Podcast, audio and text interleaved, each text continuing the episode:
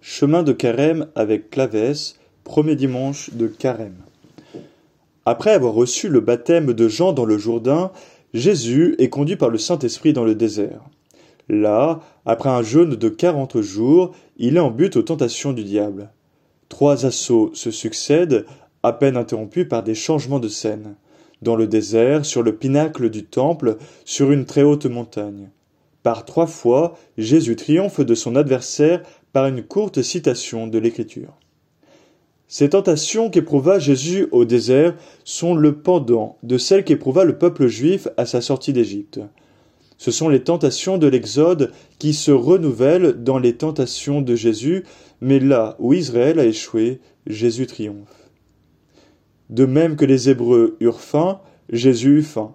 Mais alors que ces derniers murmurèrent contre Dieu, allant même jusqu'à regretter les oignons de la captivité, Jésus ne réclama rien et attendit l'heure que Dieu avait fixée pour subvenir à sa faim.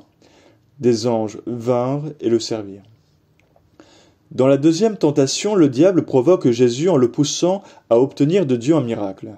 Si vous êtes fils de Dieu, jetez-vous en bas, car il est écrit il donnera pour vous des ordres à ses anges, et ils vous prendront sur leurs mains de peur que votre pied ne heurte contre une pierre.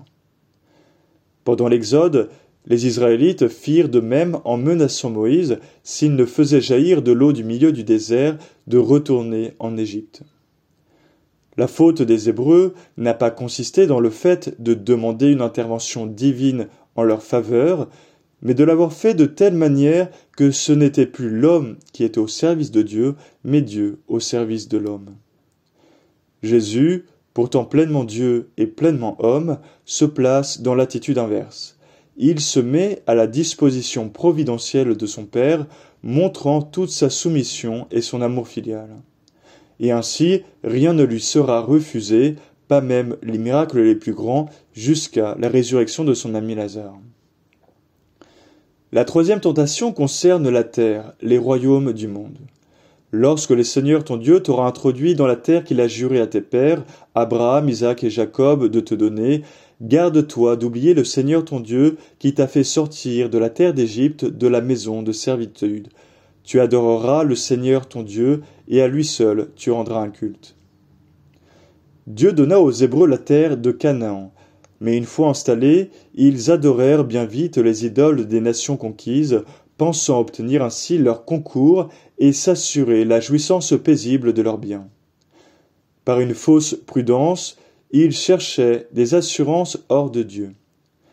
Jésus, au contraire, n'attend aucun gage de sécurité des biens que Satan lui propose. Sa fidélité et son adoration ne sont qu'en Dieu, de lui seul, il attend l'aide providentielle qui lui est réservée. Si Jésus accepte de revivre les tentations d'Israël au désert, c'est pour finalement leur donner la fin heureuse qu'elles n'ont pas eue. Ce cercle vicieux du péché, qui se répétait infiniment depuis la faute originelle, est rompu. De même, notre passé est plein de chutes et de trahisons, mais nous avons la possibilité aujourd'hui, à l'image du Christ, de rompre ce cercle vicieux et de donner un dénouement heureux à nos faiblesses passées. Par le baptême, nous sommes devenus membres du Christ et à ce titre, nous avons accès à toutes les grâces nécessaires pour vaincre à notre tour le tentateur. Sacrement, bénédiction, enseignement de l'Église, prière, vertu surnaturelle et naturelle. Jésus a préparé le début de son ministère public dans le désert. Ne devrions-nous pas faire de même en ce début de carême?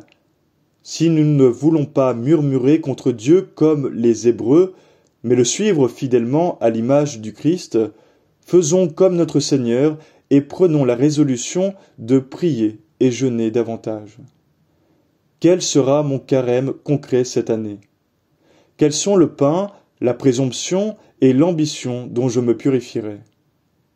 Ce ne sont pas alors des idoles qui viendront à notre aide, mais bien les anges du ciel qui nous serviront.